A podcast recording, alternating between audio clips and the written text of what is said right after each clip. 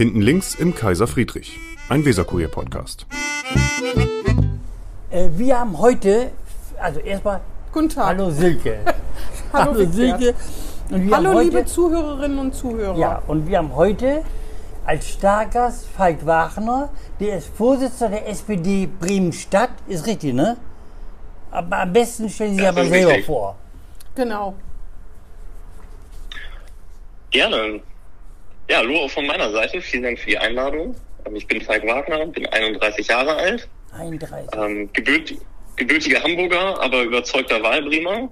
Und äh, wie Bert Gerling hat schon gesagt, ich bin seit drei Jahren inzwischen Vorsitzender der Stadt Bremischen SPD. Bürgerschaftsabgeordneter. Hm. Genau, seit genau noch seit nicht ganz so langer Zeit bin ich Bürgerschaftsabgeordneter, spreche für die SPD-Fraktion für Stadtentwicklung, engagiere mich für bezahlbares Wohnen und attraktive Nachbarschaften und darf auf die Weise ein bisschen meine Wahlheimat mitgestalten. Und Sie sind wegen des Studiums nach Bremen gekommen, oder hat Sie irgendjemand hierher gezogen? von Hamburg nach Bremen. Von Hamburg. Ja, man muss, man muss fairerweise sagen, ich bin aus, ich bin aus Hamburg-Harburg. Das heißt, die Hamburger würden behaupten, das ist nicht Hamburg. Ah, gut, okay, okay. Ähm, das liegt auf der anderen Seite vom Fluss und äh, wenn man in Harburg so. in die Stadt fährt, dann sagt man, fährt in die Stadt, dann meint man tatsächlich in die Harburger Innenstadt und ansonsten sagt man, ich fahre nach Hamburg. Ach so. Es ist war denn eigentlich genau Kreis? wie in Bremen-Nord. Wo war der Wilhelm Kreis eigentlich hier? Der war auch Hamburger, ne? Wilhelm Der war Kreis- richtiger Hamburger. Der war Also richtig, richtig äh, Hamburger. Hamburg war damals noch gar nicht Hamburg. Das ist wie, das ist tatsächlich historisch genau wie Bremen-Nord. Die sind auch erst äh, in der Nazi-Zeit zu Bremen gekommen und so ist es mit Harburg und Hamburg auch. Und nach Bremen hat sie da das äh, tatsächlich das Studium verschlagen. Äh, die, naja, da war die Uni, hatte gar nicht mehr so einen linken Ruf. Sie sind ja noch so jung, da war das ja schon fast alles. Die rote Kaderschmiede konnte man ja gar nicht davon reden. Oder weil Bremen so von Sozialdemokraten geprägt und regiert wird. Was hat sie nach Bremen gezogen?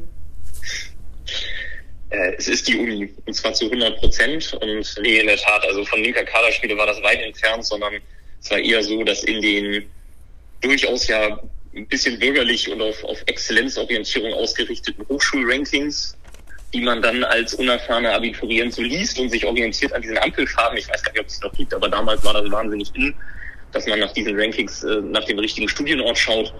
Und Bremen wurde im Bereich Sozialforschung da sehr hoch gelobt Ah. als einer von den zwei Standorten in Deutschland, die, also Bremen und Konstanz. Und Süddeutschland konnte ich mir so gar nicht vorstellen. Und was anderes als Hamburg wollte ich aber auch gerne mal sehen. Und so ist es dann Bremen geworden, obwohl ich da tatsächlich mein ganzes Leben bis dahin nur ein einziges Mal gewesen bin. Ähm, ich gehöre, als ich gehörte mal auf einer Klassenfahrt, äh, über eine Klassenfahrt gehörte ich mal zu den ganz wenigen Menschen, die jemals den Space Park besucht haben.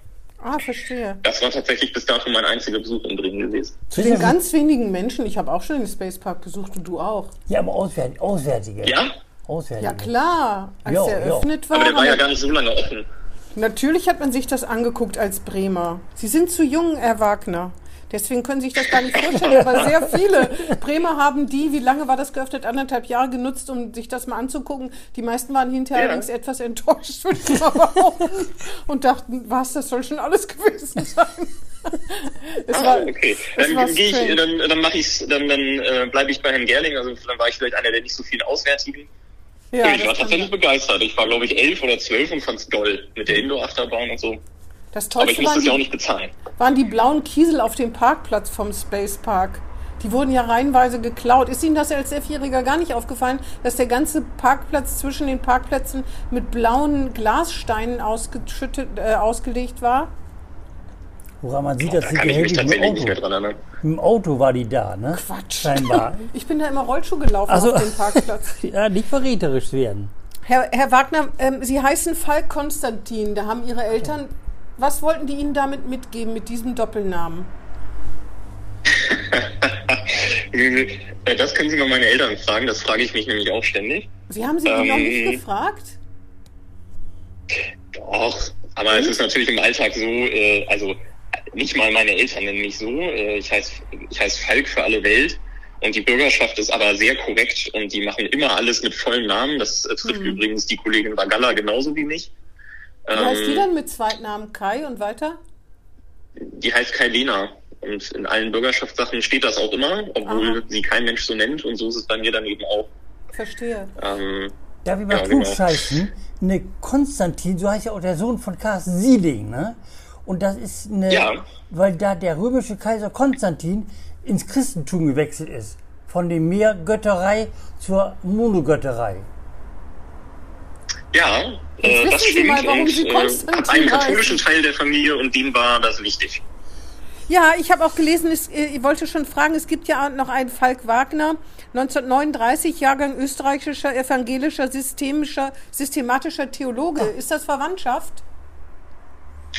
Äh, nee, aber ich bin ihm sehr dankbar, weil ähm, egal was jemals in meinem Wikipedia-Artikel steht, den findet keiner, weil der andere Falk Wagner in seiner Lebenszeit so viel Bekanntheit erlangt hat, dass er da, ähm, dass man immer bei ihm landet. Ich habe den sofort Und das ist für mich eigentlich ganz angenehm. Ich habe Aber den ganz sofort ehrlich, also gefunden, Ihren Und Wikipedia-Eintrag. kann ja noch kommen.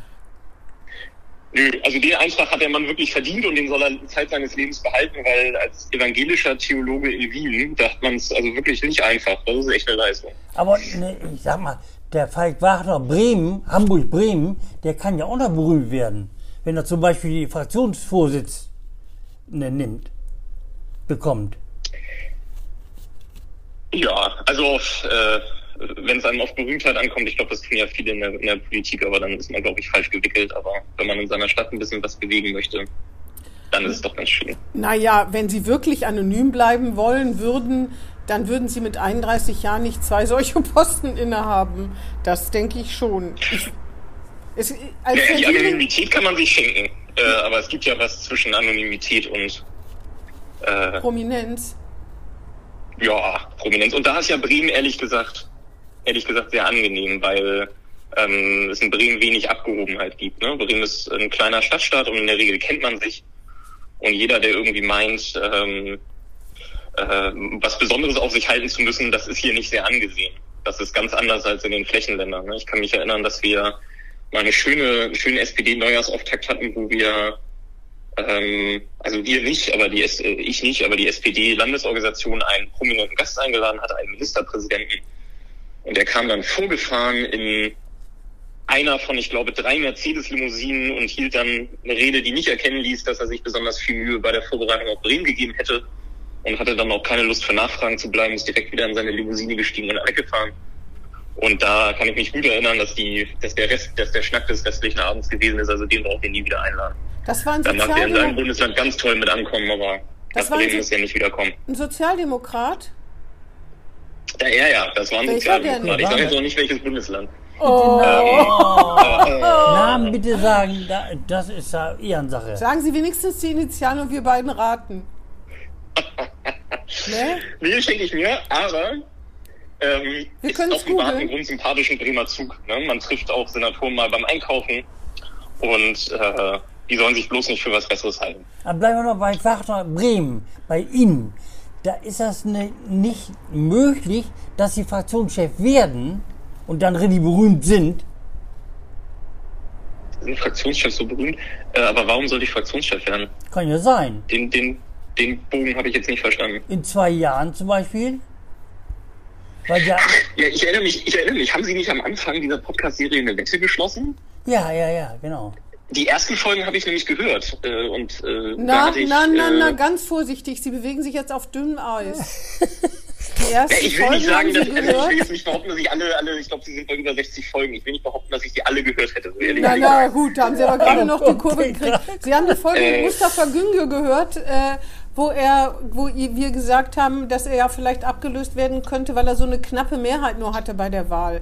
Herr, Herr Gerling reitet gerne auf sowas rum, wenn ich das hier mal einschieben darf. Nee, ist ja noch, ist ja noch im Gespräch. Falk Wagner als Fraktionschef ist ja noch, gerade jetzt, wo die keinen Sprecher gefunden haben, immer noch nicht, oder jetzt haben die wieder einen gefunden. Aber ne, das war ja lange Zeit so ein Thema, ob Falk Wagner nicht Fraktionschef wird. Es sei denn, er Ich will glaube, das ist gar bei nicht. Ihnen ein Thema. Ja, ja. Wenn ich das so ehrlich sagen darf. Ja, Es sei Ich denn, Sie wollen nicht gar nicht und würden fra frank und frei jetzt hier sagen, dass Sie das ablehnen würden, wenn man auf Sie zukäme. Ja, es steht ja überhaupt nicht zur Debatte. Wir haben ja mit Mustafa Güngör einen Fraktionsvorsitzenden und der macht das auch solide. Und ich glaube ehrlich gesagt, sie haben seinerzeit ein bisschen viel reininterpretiert in die Wahl, als sie darüber gesprochen haben. Solide, Also es gab ja ein das- knappes, Solide es klingt gab ja ein knappes Ergebnis, Hm. aber das lag ja nicht daran, das wurde da ja auch reininterpretiert, weil man da große Spaltung hat, sondern daran, dass es äh, nach Andreas Bogenschulte einfach, da war die Wahl eindeutig. Da wusste jeder, ja, das, das soll Bobi werden. Ja. Äh, das hat sich dann ja schnell, schnell geändert, äh, weil er dann ja Bürgermeister geworden ist durch den Rücktritt von Carsten Sieding. Und danach gab es nicht den einen natürlichen Nachfolger, sondern da gab es zwei Leute, die langjährige Parlamentarier waren und die beide dafür gut in Frage kamen. Und dann ging es eben äh, ziemlich 50-50 aus. Aber ich wage eine Prognose. Ja. Also Herr Gerling hat ja, glaube ich, behauptet, dass jetzt bei der Wahl, die jetzt in wenigen Monaten anstehen, dass es dann einen Wandel geben würde. Ich weiß ja nicht, ob Sie einen Wetteinsatz gemacht haben, aber ich wage die Prognose, die Wette verlieren Sie. Ich wette nicht mehr. Und ich wage die... Ach so. Ich wette nicht. Raten. Sie, warum Herr Gerling nicht mehr wettet? Bitte nicht, bitte nicht Weil er fragen. so viele Weinflaschen im Keller hat, dass er sie nicht mehr trinken so kann. teure. Bestimmt nicht. Ja, so, das meine ich, meine ich. Das Aber das heißt ja, Sie haben die Wetten gewonnen, wenn Sie die im Keller haben. Nein, das war ein Scherz. Er wettet nicht etwa deswegen nicht mehr, weil er so viele Weinflaschen im Keller hätte. Nein, er hat keine, er musste sie alle bezahlen. Ja. Wir haben auch noch irgendeine so. Wette offen. Ich weiß aber nicht mehr, was das war. Aber ich vermute mal, dass ich die auch gewinne. Ja, jedenfalls, Sie glauben, Herr Gunge wird wiedergewählt mit, einer, mit einem sehr guten Ergebnis, einem besseren Ergebnis. Wollten Sie das? Da können wir noch wetten, Herr Wagner. Ja, also ich gehe davon, ja, das, Okay. da gibt es auch keine, keine, ähm, keine Debatte, die ich wahrgenommen hätte, sondern ich gehe davon aus, dass Mustafa Güngör als einziger antreten wird und dass er da auch ordentlich einen Rückhalt bekommen hat. Und dann Der kriegt, macht das er, kriegt er mehr als letztes Mal mehr Stimmen. Sagen Sie mehr als 75 Prozent? Dann halte ich dagegen. Dann halten Sie dagegen? Ja. können wir eine Wette drum machen. Und was Okay. wollen Sie denn wetten? Und ja, Ich sag, warum? das Das er. frage ich mich gerade. Ich trinke keinen Wein. Also mehr als beim letzten Mal ist ja, ist ja einfach. Da gab es ja auch zwei Kandidaturen. Ich behaupte, die gibt's gar nicht. Äh, Deswegen kann man ja trotzdem ihn ablehnen und ihm sagen, dass, den finden wir nicht so richtig gut. Und das ist ja, da es ja gar eine geheime Wahl ist. Nur nicht um eine ja, Wurst das wetten. stimmt. Sind Sie Vegetarier? Äh, nee. Wir könnten um eine Also nordhessische ich Wurst esse viel wetten. vegetarisch, aber eher aus, äh, aber gar nicht, äh, bin bin ich nicht drauf festgelegt. Mhm. Um eine, um eine nordhessische Wurst, eine rote. Die schmeckt gut. Uiuiui. Okay, was muss ich einsetzen? Auch eine nordhessische Auch eine Wurst, eine Wurst. rote. Ach so. Sie können ja, was gut, Bremisches, äh, Sie können was, Bremisches was, dagegen Ham, was setzen. Hamburgisches. Hamburgisches. Auf jeden Fall wetten Ja, wir, äh, den. Wetteinsatz können wir ja noch bestimmen. Ist ja noch ein bisschen. Wann ist die Wahl? Ja, die sollte, ich weiß es gar nicht, so im Juni. Ja, dann haben wir noch ein bisschen Zeit. Das machen wir nochmal bilateral, wie es so schön heißt. Einmal noch, einmal noch eine Frage. In zwei Jahren aber, ist da Falk Wagner Thema? Dann höre ich auf. Äh, also, bitte? Dann höre ich wirklich auf. Aber einmal noch eine Nachfrage. In zwei Jahren, Ähm, ja, die Frage ist ja bei was. Also wenn ich dann, wenn ich dann kein Thema mehr wäre, dann, äh, dann, dann würde ich es in der Tat ein bisschen bedauern. Ja, so, so ein bisschen, so ein bisschen. Lust an Politik macht hat man auch. Aber äh, über welche Ämter dann spekuliert wird und was nicht, das, das, äh, da habe ich keinen, habe ich keinen Bedarf. Das sage ich Ihnen ganz offen. Und ich gehe ehrlich gesagt fest davon aus, dass Mustafa Güngör dann auch weiter Fraktionsvorsitzender sein wird. Falls Sie jetzt wieder auf den Fraktionsvorsitz rumreiten, das ist ja scheinbar Ihr großes Thema.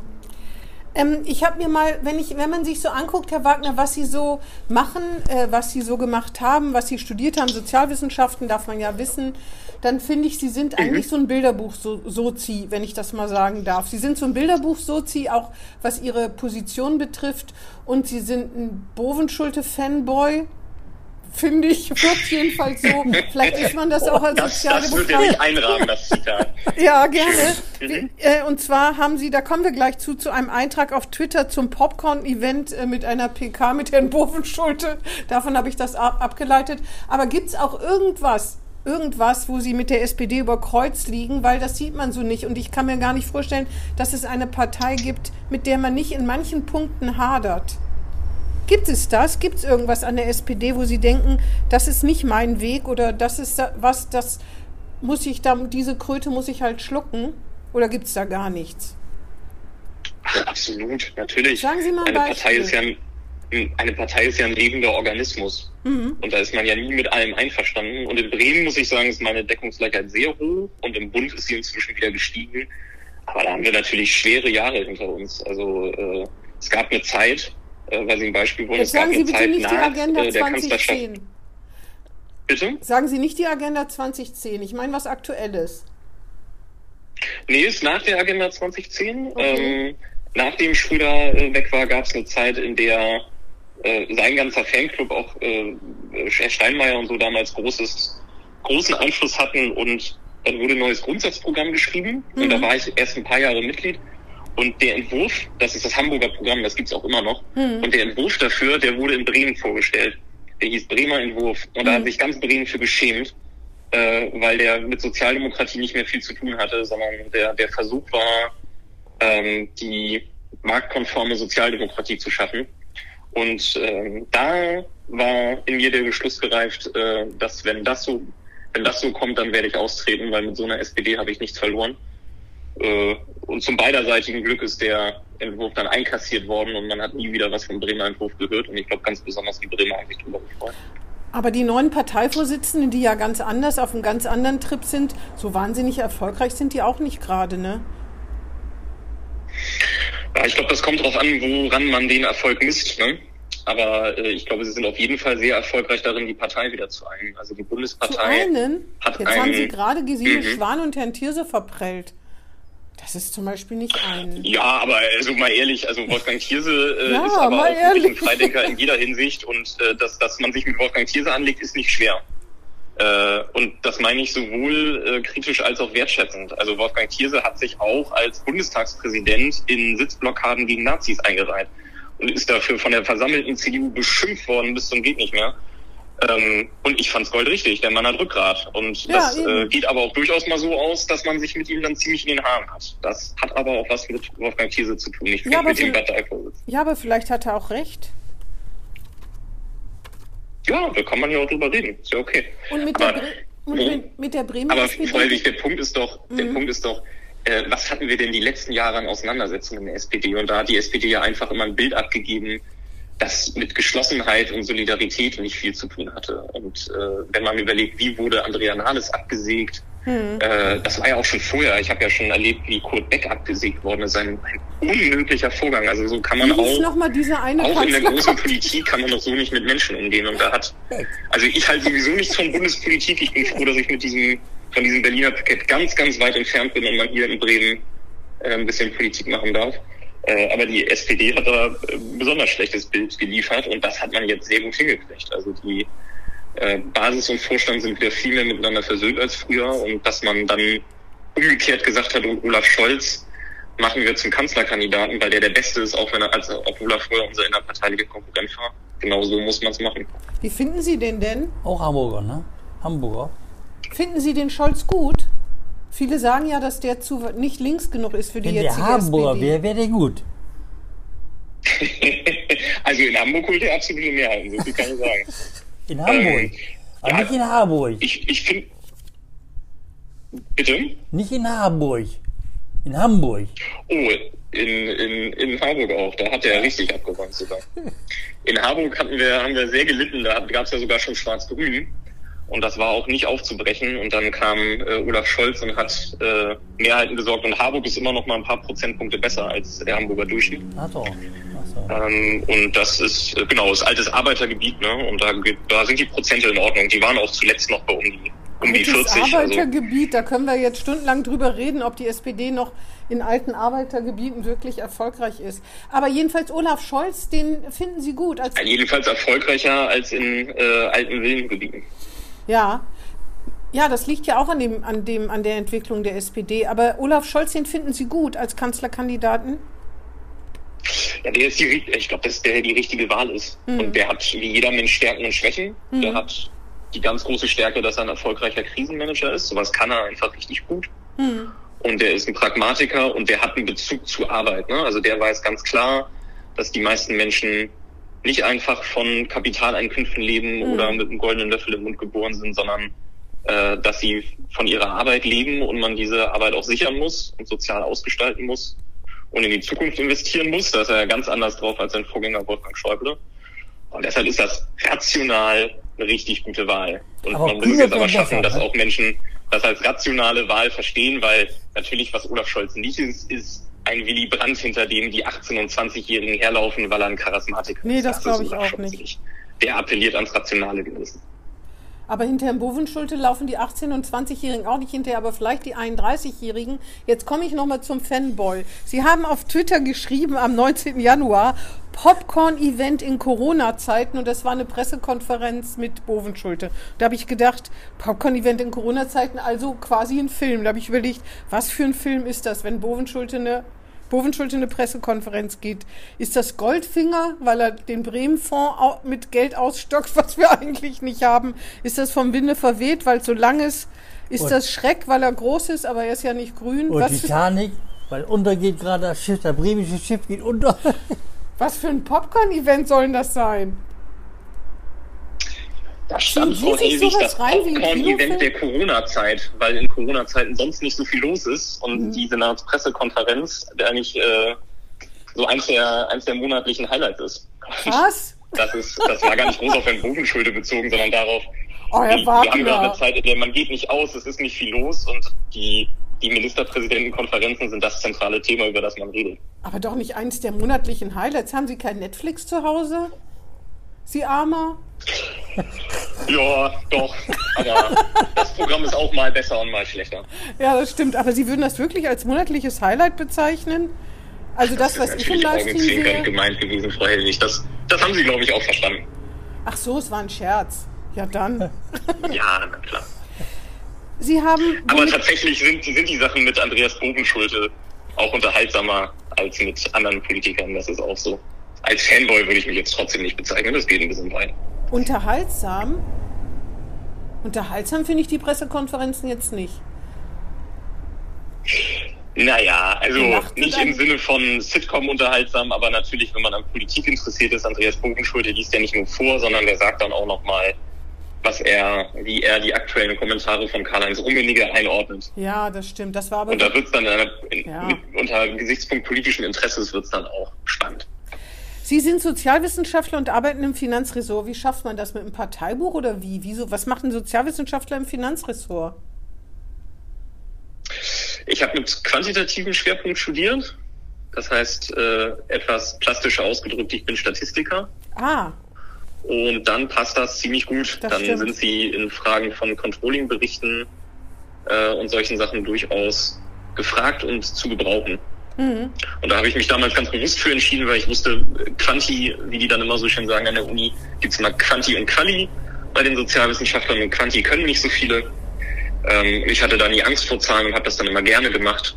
Hat auch den Vorteil, dass man manchmal bessere Noten kriegt, weil auch von den Lehrenden das gar nicht alle so hundertprozentig genau nachvollziehen können und sagen, ja, das passt schon, kriegst eine 2, äh, wenn es gut läuft eine 1, alles gut. Und äh, genau, und dann hat man auch nachher tatsächlich am Arbeitsmarkt nochmal ein paar andere Möglichkeiten. Wie heißt das Kanti und Kali? Nein, Quanti wie Quanti. quantitativ ah, ja. und Quali Quant wie qualitativ. Ah, Quanti so, und Quali, jetzt habe ich es richtig verstanden. Und das sind, Sehr genau, interessant. Das, das ja. müssen Sie sich vorstellen, wie so zwei konfligierende Welten. Ich glaube, bei den Medizinern ist dann das immer Internisten und Chirurgen, ne? so, also die zwei Welten, die nicht miteinander können. Mhm. Und äh, die Quantis, äh, die Zahlenmenschen sagen, also was die Qualis machen, das ist alles nur Gequatsche und das sind keine harten Fakten. Und die Qualis sagen, naja, die Welt sind irgendwelche Zahlen, aber dieses ist völlig, sind Artefakte und völlig am Problem vorbei und man muss das äh, deutlich tiefergehender untersuchen. Und das kann man in Zahlen eben auch gar nicht ausdrücken, so eine komplexe Welt. Mhm. Und zwischen denen tobt ein Kulturstreit. Dann sind sie doch nicht so ein Bilderbuch-Sozi, finde ich. Weil das sind ich weiß ja nicht, was Sie von der Vorstellung von mir und von Bilderbuchsozis haben, aber ich bin durchaus ein zahlenaffiner Mensch, ja. Ja, das passt nicht zu den Sozialdemokraten. Das sind doch fast alles Geisteswissenschaftler. In meiner schlichten Welt verstehen Sie ja Wagner. Ähm, ich wollte noch zu Ihrem Lieblingsthema kommen oder im Moment, momentan das Thema und zwar der kostenlose ÖPNV.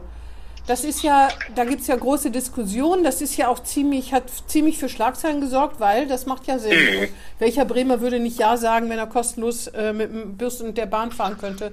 Und dann habe ich so gedacht, ja klar, es gab welche, die gesagt haben, sie sind lebensfremd und ich soll das über die Grundsteuer finanzieren, geht's noch und ich fahre Fahrrad und soll dann für die doofen Straßenbahnfahrer mitbezahlen sozusagen. Herr Gerling guckt, tippt gerade auf seine eigene Brust. Was ich mich aber gefragt hat, Sie wollen ja im Gegenzug das auch so attraktiv machen, dass man sich, dass man das Auto quasi nicht braucht. Und zwar soll es einen 7,5 Minuten Takt geben, ne? der immer überall gilt, sodass ich gar nicht mehr. Und da habe ich gedacht, aber, aber Herr Wagner, das erleben Sie, dann sind Sie 50 und ich bin schon tot, bis das da so weit kommt. Wie wollen Sie das denn schaffen?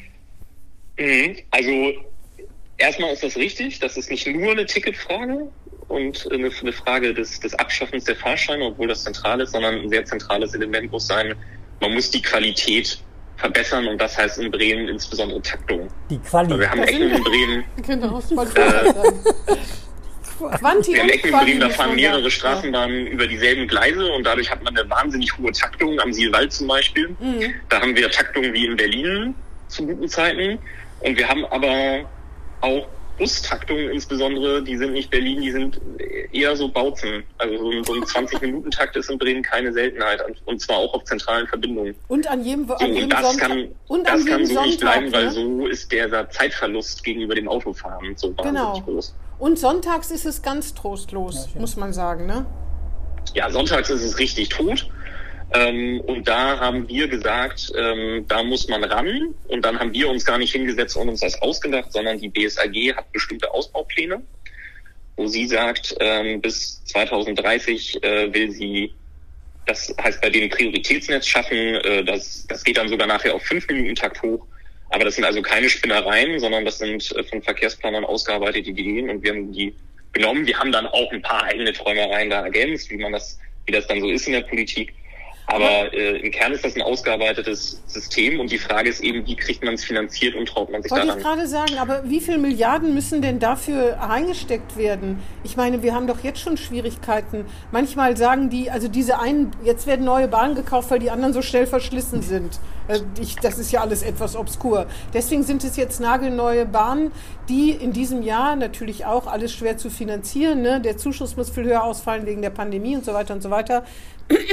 Aber wie viele Milliarden braucht man denn, um hier einen Fünf-Minuten-Takt hinzukriegen? Wie viele Bahnen? Ich kann mir das gar nicht vorstellen, ehrlich gesagt. Also ähm, die ersten Stufen, die gemacht werden sollen, die haben einen relativ überschaubaren jährlichen Betrag. Mhm. Ähm, das, hat, das hat die BSAG auch ausgerechnet, was sie da an Betriebskosten hat. Das sind 14 und ein bisschen Millionen im Jahr, also 14. Ganz schön Und das viel. ist was, das kann man, das kann man schaffen im aus dem Haushalt. Das kann man mit Bremenfonds aus dem Klimaschutzmitteln Bremenfonds kann man schaffen. das finanzieren. Die kriegt ja so schon die BSAG jeden, jedes Jahr 60 Millionen oder 50 Millionen, 60 Millionen jedes Jahr. Ja gut, was kriegt der Autoverkehr jedes Jahr? Ja, ja, nee. Also nee, was kostet, was kostet so eine neue Lesumbrücke? Ja, nee, nee, ich sag ja auch nicht. Ähm, ich sag nur. Haben Sie ein Auto, Herr Wagner? So. Und ähm, Kommen wir gleich. wir haben eins im Haushalt, ja. ah ich ja, bin- verstehe. Mhm. Genau, Hauptnutzerin ist allerdings meine Frau. Okay, auf jeden Fall, äh, da, Milliarden müssen da investiert werden. Unterm Strich schon, oder? Was meinen Sie? Ach, das kommt, das kommt ehrlich gesagt sehr auf den Betrachtungszeitraum an. Also nicht, nicht im jährlichen laufenden Kosten. Nee, nee, nur nee, das stimmt. Da reden wir von, von sehr viel kleiner. Aber klar, wenn Sie, wir haben ja in dem System reden wir auch über Schienenverkehr. Ähm, die Frage, wie kriegen wir mehr Haltepunkte im Stadtgebiet hin, mit denen man dann schnell in die Innenstadt kommt. Ja, das wäre auch Also wenn Sie zum Beispiel in Oberneuland wohnen, dann wohnen Sie gefühlt weit draußen. Sie haben aber äh, da den Zug aus Hamburg, der fährt Sie in fünf Minuten zum Hauptbahnhof. Ja, das stimmt. Ähm, wie schaffen wir, dass das in mehr Stadtteilen der Fall ist? In Hochding zum Beispiel, da gibt's ja einen Bahnhof, der ist nur Zug. Ja. Dann, und, und der Zug hält da nicht. Und wie kriegen wir sowas eigentlich wieder hin, um die Innenstadt attraktiv zu machen? Und da ist es dann zum Beispiel schon so, ähm, Richtung Norden brauchen sie dieses berühmte dritte Gleis. Und das ist natürlich eine riesen Baumaßnahme, die bezahlen eigentlich nicht wir, sondern Ja. der Bund. Wir wissen bloß nicht wann. Genau, also Ähm, das heißt, da sind auch richtig große Räder. Aber der Ja. Sinn bei unserem, bei unserem Aufschlag ist der zu sagen, wir machen ein schrittweises System und wir wollen einen Plan haben, mit dem man schrittweise in den nächsten Jahren zu beträchtlichen Verbesserungen kommt. Und dazu gehört es in den nächsten Jahren Metrobusse in Bremen eingeführt werden. Das ist ein BSRG-Vorschlag, der sehr, sehr klug ist. Und dazu gehört, dass dieses Bremen-Ticket eingeführt wird. Was, Hm. was, was, was, für Busse? Metrobusse. Metrobusse, Was, was, kenne ich nicht. kennen Sie das? Nee, kenne ich nicht. Kenne ich nicht. Das können, das können Sie in Hamburg beobachten. Deshalb war ich auch sofort überzeugt, weil ich das von da schon kenne. Hamburg ist die erste Stadt, die das gemacht hat. Das sind, äh, das sind Buslinien. Das sind, die Fahrzeuge sind ganz normale Busse. Ne? Das Ah, sind aber. Buslinien, die ein besonderes Taktversprechen haben. So. Also in Harburg zum Beispiel gibt es nur eine einzige Metrobuslinie. Das ist die M14. und die äh, deckt die wichtigsten, die, das ist die wichtigste Linie und die fährt äh, so ziemlich rund um die Uhr alle zehn Minuten. Und äh, dadurch weiß man, ähm, auf der wichtigsten Verbindung komme ich immer erstmal weiter. Ich muss nicht ewig lang am Harburger Bahnhof rumstehen. So wahnsinnig attraktiv ist der nämlich auch nicht. Hat eher ein bisschen was von Bremenburg. Und dann ähm, komme ich, werde ich immer befördert. Ich Und je nachdem, wo ich wohne, komme ich auch äh, komplett bis nach Hause. Und in Bremen wäre das zum Beispiel die Linie 24, ne? Also eine Linie, auf der keine Straßenbahngleise liegen. Wenn ich die verlegen will, wissen wir alle, das dauert wieder 20 Jahre. Und mit der ich aber für sehr, sehr viele Bremerinnen und Bremer eine sehr wichtige Verbindung habe. Also das verstehe ich. Und das wäre zum Beispiel, Ja, wenn man erst in Vorleistung tritt, den ÖPNV attraktiver macht und den Leuten dann sagt, ihr bezahlt das über die Grundsteuer, dafür ist es auch attraktiv. Andersrum wird es, glaube ich, schwierig. Ihn so zu lassen, wie er jetzt ist. Ich will ja nicht sagen, dass er total unattraktiv ist, aber abends und nachts und so. Ich habe zum Beispiel kein Auto und bin vollkommen ÖPNV-abhängig, wenn ich nicht zu Fuß gehe. Da f- merkt man das schon, auch die Anschlusssicherheit und so. Ne? Da lacht der Busfahrer aber auch leise vor sich hin, wenn man hinter dem Bus herrennt genau. und im ja. Kopf hat Anschlusssicherheit. Also jemand wie ich zumindest hinter dem Bus herrennt, herrennt und äh, denkt Anschlusssicherheit. Wenn Sie da in Vorleistung treten, aber wie gesagt, jetzt ist natürlich, das ist eine finanzielle Frage, weil im Moment leidet die BSAG natürlich wie alle, wie alle Verkehrsbetriebe unter der Pandemie und den Leuten, die da nicht einsteigen Mhm. wollen und ja eigentlich auch nicht sollen, wenn man es mal ganz genau nimmt. mhm. Ja, aber sonst, ich fand, fand das interessant. Sie haben ja Kommentare kommentieren auf Facebook gemacht. Da hat sich eigentlich alles gezeigt. Welche, die das gefeiert haben, aber auch welche, die, das wird uns auch manchmal geschrieben, die werden grün links versifft, links grün versifft oder so. Ich weiß gar nicht, wo, wo kommt dieser Ja. Ausdruck her? Kommt der von der AfD? Nee, ich gar keine ja, Ahnung.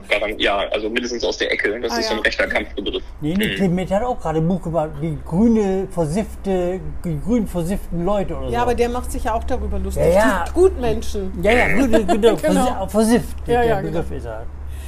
Ja, jedenfalls, da habe ich irgendwie auch gedacht, das ist also, äh, das Format ist gut, ähm, aber da hat man eben gesehen, ne, das war so ungefähr ein Drittel, ein Drittel, ein Drittel. Ein Drittel ja, aber, ein Drittel super und ein Drittel, naja, das, was eben, ihr, äh, die SPD ist, hat den Realitätssinn verloren, warum soll ich als Radfahrer bezahlen und so weiter und so weiter. Das so. wird noch eine interessante Diskussion. Warum, warum bezahlen wir alle für Fahrradbrücken? Ja, das frage ich mich Ja. auch schon lange. Ja. ähm, wir könnten ja auch sagen, naja, wenn man das System jetzt mal überträgt, das wir im öffentlichen Nahverkehr haben, auf die Fahrradbrücken, dann hieße das ja, wir bauen die, teilweise steuerfinanziert, und dann nehmen wir eine Nutzergebühr, quasi eine Maut von jedem, der drüber will, Das finde ich eine um gute das noch Idee. Nutzer zu finanzieren. Ähm, ja, das finde ich total unsinnig, weil dann äh, wäre ja die wäre ja die Nutzung dieser Brücken. Wir wollen ja, dass die Menschen das nutzen und dann würde es ja massiv deattraktiviert werden. Und das wollen wir ja gerade nicht. Und umgekehrt ist natürlich die Frage, da zahlen selbstverständlich auch Menschen für, die nicht Fahrrad fahren. Da zahlen sogar Menschen für, die sitzen im Rollstuhl und können nicht mal Fahrrad fahren. Ja, das stimmt. Und ich habe keine Stellungnahme von Behindertenverbänden gehört, dass sie gesagt haben, Schweinerei, dass sie diese Brücken bauen aus unseren Mitteln. Und dann ist doch umgekehrt die Frage, ist es dann nicht auch solidarisch, dass wir alle für den Nahverkehr zahlen? Denn den können wirklich alle nutzen. Ja, es waren ja auch Radfahrer, die sich eher gesagt haben, ich will den gar nicht nutzen. Und da haben sie gesagt, ja, wenn es regnet, nutzen die den auch, obwohl das ist, glaube ich, das ist, glaube ich, ein schlappes Argument, obwohl es in Bremen ja wirklich viel regnet. Man sollte sich dann wünschen, dass es sehr viel regnet, damit die Radfahrer sehen, wie oft sie den ÖPNV nutzen. Ja, es ist natürlich vorher auch ein Stück weit eine Haltungsfrage. Und bei mir persönlich ist es auch so, ich bin leidenschaftlicher Radfahrer. Und ich hatte als Student an unserer Uni jahrelang ein Semesterticket. Äh, Das ist ja genau das. Für das habe ich immer bezahlt und selten genutzt. Und ich fand es hervorragend. Weil ich wusste, jederzeit kann ich einsteigen. Ähm, in dem Alter hat man auch noch mehr Party gemacht, dann war das auch extrem praktisch. Und ähm, man hat immer die Möglichkeit, und das habe ich sehr vermisst, als es abgeschafft wurde, ganz viele äh, Studierende, ich habe da auch zugehört, ähm, die, äh, wenn dann die Immatrikulation endet, dann, äh, dann hofft man immer, dass der Stichtag so fällt, dass man das Semesterticket noch einmal kriegt für ein halbes Ja, Jahr. ja. Ähm, und das ist ein sehr beliebtes System und ich glaube, das äh, wird sich an der Stelle hier ähm, auch so erweisen. Aber es funktioniert nicht. Es funktioniert nicht, wenn jeder sagt, ich gucke nur auf mein eigenes Portemonnaie, sondern das ist auch eine Haltungsfrage. Ganz viele Radfahrer sagen auch, ja, das werde ich natürlich nur teilweise nutzen, aber das finde ich eine super Sache. Das bringt uns sozial und ökologisch voran. Wenn jeder sagt, ich gucke nur drauf, ob ich immer äh, in, äh, auf, auf den Euro genau Gewinner bin, Ja, das stimmt. dann kann man als Gesellschaft nicht vorankommen. Nee, das stimmt. Das kann, unsere ganzen Versicherungen sind ja Solidarprinzip. Das verstehen zwar viele nicht, aber es ist immer noch so. Dank, dank äh, dem guten alten Bismarck zum Teil. Was ich fragen wollte, meine letzte Frage ist, wann wird das was ungefähr? Ähm, ich gehe in ungefähr zehn Jahren in Rente. Wird das bis dahin noch was? Kann ich das noch kommentieren? Jetzt ist es da. Jetzt ist er da, der kostenlose ÖPNV. Ähm, ja, wenn es nach uns geht, können Sie das noch kommentieren. Also wir haben Ah, seien Sie mal Stufenplan gemacht. realistisch. Das ist ja auch der Sinn der Sache. Also es gibt ja schon diesen Traum vom Nahverkehr ohne Fahrschein, der ist ja Jahrzehnte alt. Das ist ja nichts Neues. Und es gibt ja auch die Initiative Einfach einsteigen in Bremen seit einigen Jahren, die da auch Konzepte zuschreibt und das sehr, sehr gut macht. Und unser Antritt ist ja gar nicht zu sagen, wir haben uns das alles jemals ausgedacht. Da gab es andere auch schon vor uns. Und unser Antritt ist zu sagen, wir sind ja politische gestaltende Kraft und wir wollen von dieser Vision zu einem real, zu einer realistischen Perspektive für die nächsten Jahre kommen und schlagen einen Stufenplan vor. Und unser Stufenplan sieht vor, dass man in diesem Jahr bestimmte Verbesserungen bei der BSAG macht. Das sind die, die aus dem laufenden Betrieb gehen. Dass man in 2023 die macht, für die man jetzt neue Busse und Bahnen beschaffen muss. Ähm, das beinhaltet diese Metrobusse und das sind Sachen, die kann man schaffen. So, und alles andere, wo man dann auch neue Betriebshöfe braucht und ähnliches, das äh, kommt nochmal später, deshalb Stufen. Und ebenso bei der Abschaffung der Fahrscheine. Das Bremen-Ticket heißt ja erstmal nur, dass die Bremerinnen und Bremer keine Fahrscheine mehr lösen können. Alle anderen müssen das weiterhin noch. Und das könnten wir uns äh, noch vor der Bürgerschaftswahl vorstellen, 2023. Das kann dann gut sein, dass, Dass man in die Diskussion CDU zu kommt, wir machen es ein oder zwei Jahre später, aber jedenfalls nicht in zehn Jahren. Das Aber es kann gut sein, dass die CDU wieder Wir wollen die- da zügig zukommen. Es kann gut sein, dass die CDU wieder die stärkste Kraft wird und dass es diesmal anders ausgeht. Mit sowas müssen Sie natürlich auch rechnen. Vielleicht ja, wird gut, es aber was in dafür der ist ja auch eine. Bürgerschaftswahl da. Äh, dann haben wir einen Vorschlag, wie wir es machen und dann ähm, ist Wahlkampf und dann ist Überzeugung und dann wird gewählt. Genau. Dafür ist das ja auch gut und richtig. Und eins ist klar, wir wollen stärkste Kraft werden. Ja, Und dann muss man natürlich auch ein bisschen was anbieten und zeigen, dass man Ideen hat für die Stadt. Und auch nicht irgendwelche, sondern sozial-ökologische, darum geht's uns ja. na dann, wenn das nicht ein gutes Schlusswort war, Ja. oder? Finde ich gut. Hast du noch was auf dem Herzen, Wigbert? Ja, Eine Frage, die betrifft die eine Struktur der SPD, der Bremer SPD, aber auch der Bundes-SPD. Aber vor allem der Bremer, weil sie, sie ja auch eine Vorsitzende vom Unterbezirk Stadt sind. Und da ne, gab es ja mal so Ansätze der Reform, mehrere Unterbezirke wieder, kleinere und dergleichen mehr. Ist es eigentlich im Sande verlaufen?